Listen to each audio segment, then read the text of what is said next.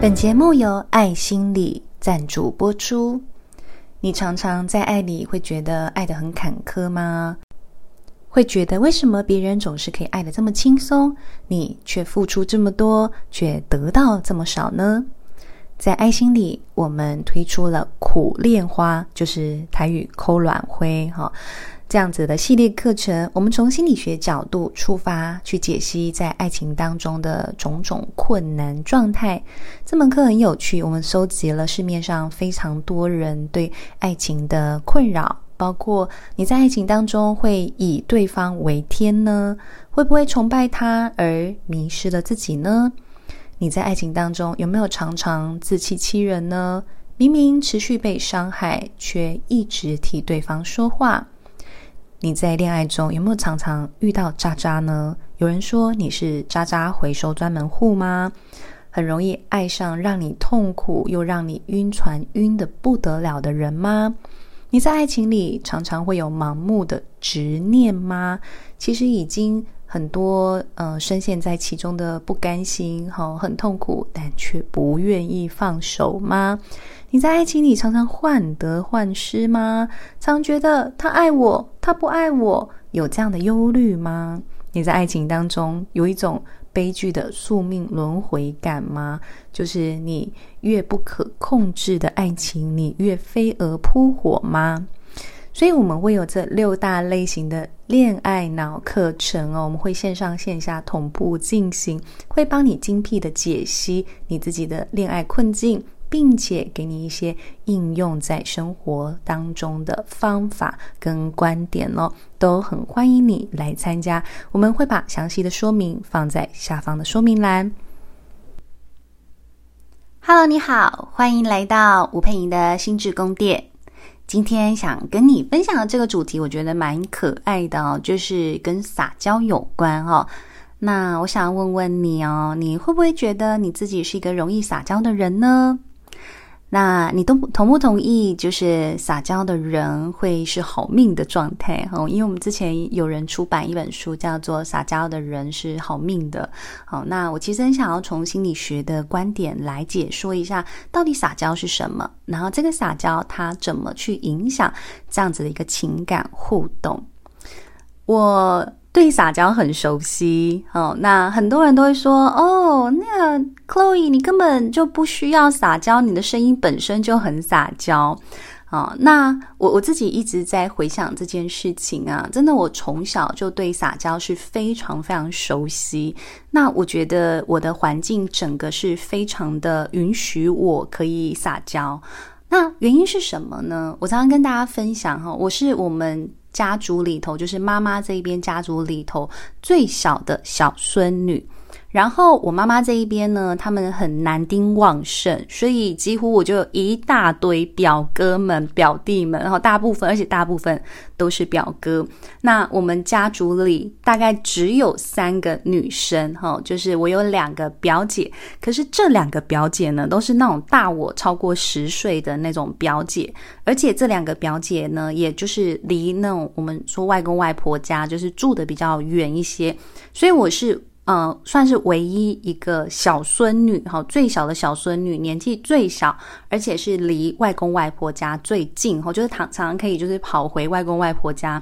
而且因为我妈妈可能也就三天两头就会回外公外婆家嘛，好，因为我妈是一个蛮孝顺的一个女儿，好，所以我每一次回外公外婆家的时候呢，我的外公外婆们每次看到我呢，很常叫我，都不是叫。就是不是叫我名字哦，但因为我外公也常常会叫我说婆婆哎婆婆哎哈，因为我叫佩莹嘛，他就叫我婆婆或佩佩哈。然后我奶奶哦，我外婆，因为我们都习惯叫爷爷奶奶哈，就是我外婆她就会说啊，塞奶塞奶你个来呀哈，因为他们都讲台语，然后他们都很习惯说我是塞奶哎，就是我很会就是跟他们撒娇。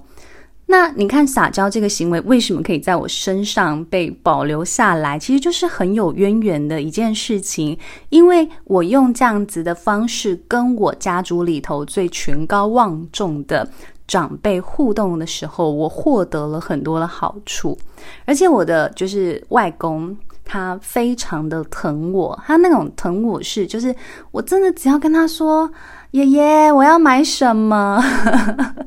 好，我要去买贴纸，我要吃巧克力，哈，我也一定都会想办法，就是想办法满足我的各种需求。所以这个行为它可以被好好的保存下来，是因为基本上它就是有求必应，我会获得非常多的成功经验。那我就会反观去看，很多人他们其实很不习惯撒娇，或他们根本没有办法撒娇。我曾经就跟我一个朋友就聊，我就说他为什么他就很有撒娇的本钱呐？就是他声音也是软软的，然后长相也很就是娇甜可爱，哈，这样子。那可是他撒娇就是难上加难的一件事。我就问他说：“为什么你没有办法撒娇？”我就每次听他跟他男朋友相处，或跟他呃老板相处的时候，我就说：“其实这个时候你就就是稍微轻微的耍一下赖，就说哦，老板真的事情很多诶，你赶快补个人让我用啊！我这样子就是一个头两个大，真的太累了哈。就是我就说你就类似用这样的方式跟你老板去互动，那其实事情会蛮容易就解决啦。”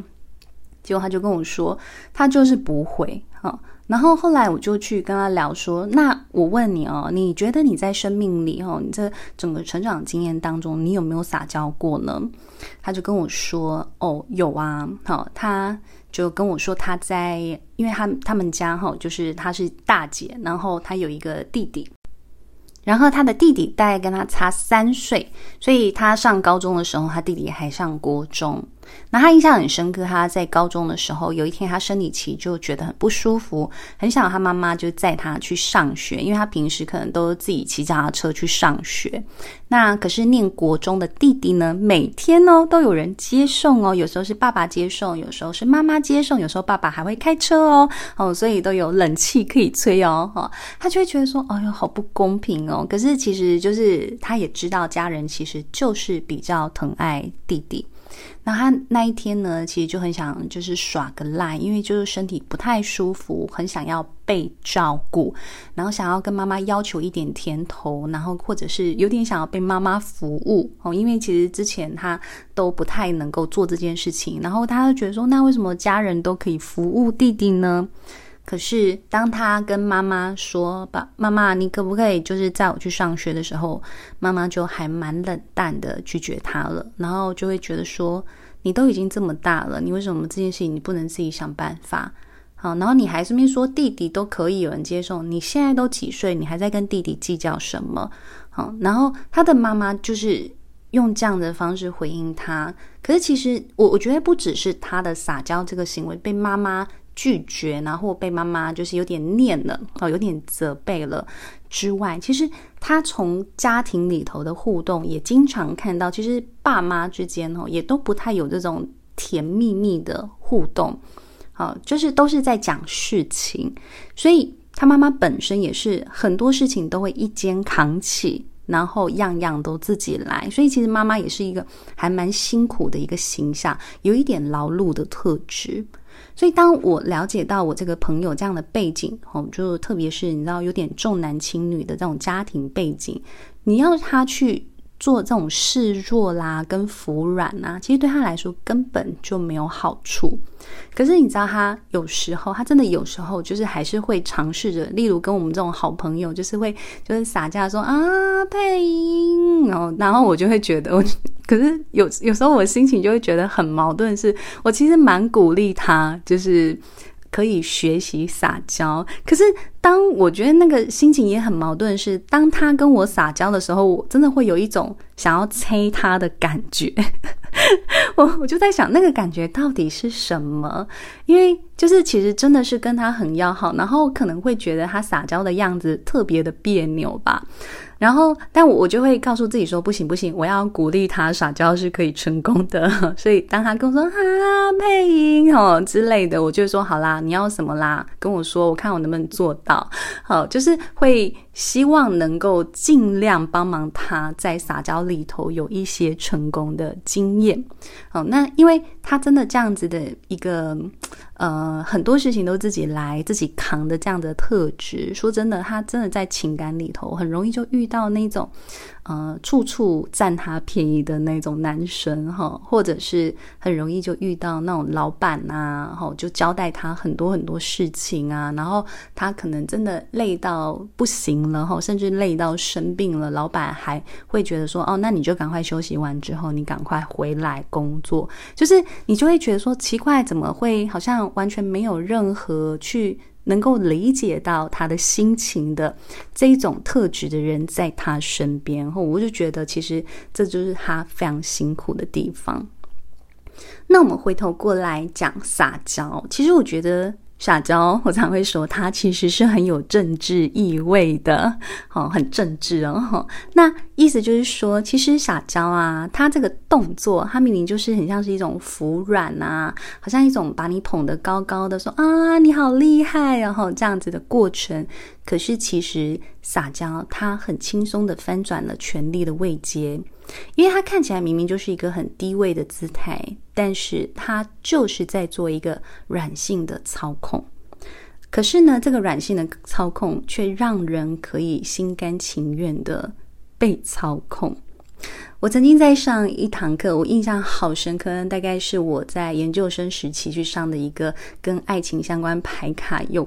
有有主这个主题性的一个工作坊。嗯，然后那个时候呢。那个老师哈，到现在就是我还印象好深刻，非常好笑。他就说，呃，有时候我们在爱情里头需要有某一些能力啊，然后。大家就是在那边看那个牌卡的能力，例如在爱情里头，你其实要有呃理财的能力啦，哈，要有一些能够组织规划的能力啦，好，然后或者是要有撒娇的能力，好，那我就直接把撒娇这张牌拿起来，我就说哦，这个我超级擅长的啊，然后就很多。女孩子哈，那个时候学学员们哈，他们就是看起来都是那种就是正经八百类型的人哈，然后他们就他们就说哦，撒娇这个东西我很不会，然后然后老师就说那嗯、呃、不会的同学，不会撒娇的同学来我这一组。然后要我示范怎么撒娇，然后我就说：“哦，老师，我跟你说，我之前曾经有过一次就是撒娇的经验，就是对之前的男朋友。然后那个撒娇是干嘛呢？就是我可能做了一件事情，其实我真的也忘了什么事情哈，但是就惹得男朋友很不高兴，然后。”然后老师就说：“哦，就是好，那你怎么用撒娇的方式让男朋友很快的就不会有不高兴的感觉？啊，我做了什么？然后我就立刻，我就就是开始演起我的戏了。我就说，老师，我那时候就跟我男朋友讲了一句说，主人不要生气了，好这样子。你看这多有趣，主人，哎，拜托，这多操控啊！”主人不要生气，你知道这个是什么？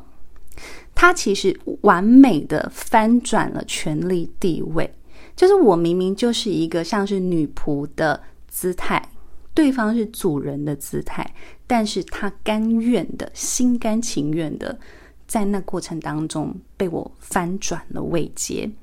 原因是老师 那时候呢。我也印象很深刻，因为真的是太戏剧化了，所以老老师呢本人也非常戏剧化的。原本就是老师人高马大的，然后就那个时候他就整个软掉，然后就倒在地上旁边，然后就讲说，就讲说不行，他整个人也不行了哈。然后我就觉得非常非常好笑，然后所有人都傻在那里，因为很多人都会觉得说，天哪，这种话他们讲不出口。可是呢。老师这时候还是很理性的讲一句话，其实刚刚那个整个过程呢，就是一个用情绪淹没理智的状态。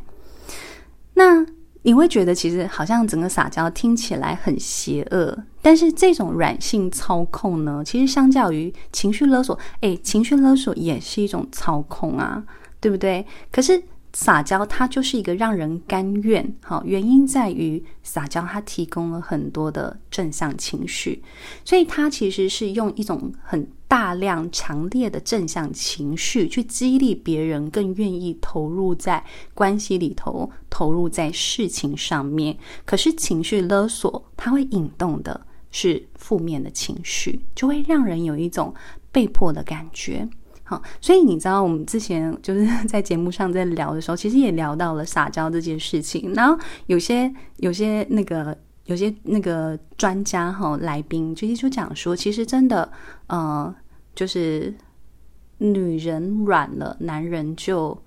呃，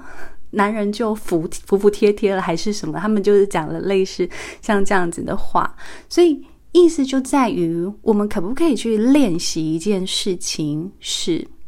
你去感受撒娇之于你之间的关联性。好，原因在于，其实我觉得可以运用撒娇的人呢，他内在其实有一些比较，我们说比较偏正向的自我认定。就回到为什么我觉得我的爷爷奶奶是。可以让我这样撒娇，然后我也知道，我用撒娇的方式，我爷爷奶奶就会很快的去呃提供我任何我想要的东西。那个讯息其实都在说明，在我们的情感互动当中，我相信我是被爱着的，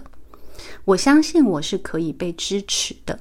所以，相较于我那个朋友，你去跟他说你要撒娇，可他的内在就没有这样子的正向自我认定啊，他就会觉得哦，我可能就是生来就是。苦命的状态哦，没有人真的会愿意因为我这样子的服软而提供给我这样子的感受。好，那我们再说回来，再补充一个地方，我就用个例子让大家感觉哈，因为我其实觉得撒娇跟情绪勒索，它其实有蛮高的相似度，但最大的不同是一个用的是正向情绪在操控，另外一个是用的负向情绪。在操控，好，例如呢，撒娇，你可以做的事情是，当你很希望别人帮你做一件事情，好，那你可以就说啊，拜托啦，我最喜欢你帮忙我做这件事情。哦，而且很靠谱啊，又让人很安心，有没有？你去看，哦，你当然你知道，我真的很会撒娇，是因为我很会用鼻音，对，然后很会拉长尾音，哈，好，这一类的，就是这一类的讯息，好。因为你知道这一类的讯息，它在提供的是你强化了他人的成就感跟价值感啊。因为在这样子服软的过程当中，其实有一些人的内在 power 哈会被启动，他内在的某一些力量感或权威感其实有被启动。他会觉得自己好像是很厉害的状态，因而他会比较甘愿，甚至有动力去做某一些事情。可是勒索呢，不太一样。勒索是用负向的情绪在跟人互动、跟情感连接。也就是说，你例如，哦，我想要叫别人做一件事情，但别人不是很甘愿做的时候。然后情绪勒索的态度就是说：“哦，随便你啊，你不做也没差，反正我就是生来就苦命嘛，我就可怜呐、哦，没人帮就活该嘛，哦，就是开始唱起金包银了，对不对？好，这种勒索的感觉其实是强化他人的罪恶感跟亏欠感。好，所以我觉得讲到这里哈，其实我觉得呃，大家可以好好的去思考。当然，我还是会说，其实真的你。好好运用这个东西的过程当中，其实你还是要小心过于不及的问题哈，因为有些人真的撒娇太过哈，就是会让人觉得嗯，好像有一点呃，真的太操弄人心的状态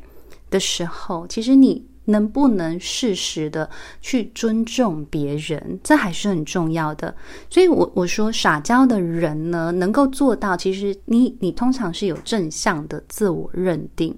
可是也请你确认的是，你是不是也有正向的对他人的认定，还是你其实是负向的他人认定？意思就是说什么？意思就是说，你觉得全天下人就是来服务你的。这个叫做负向的他人认定。如果有这个东西，我会跟你说，你真的还是要很小心的运用你现有的资源，因为撒娇是一个很好用的资源，可是呢，它是不能拿来挥霍的。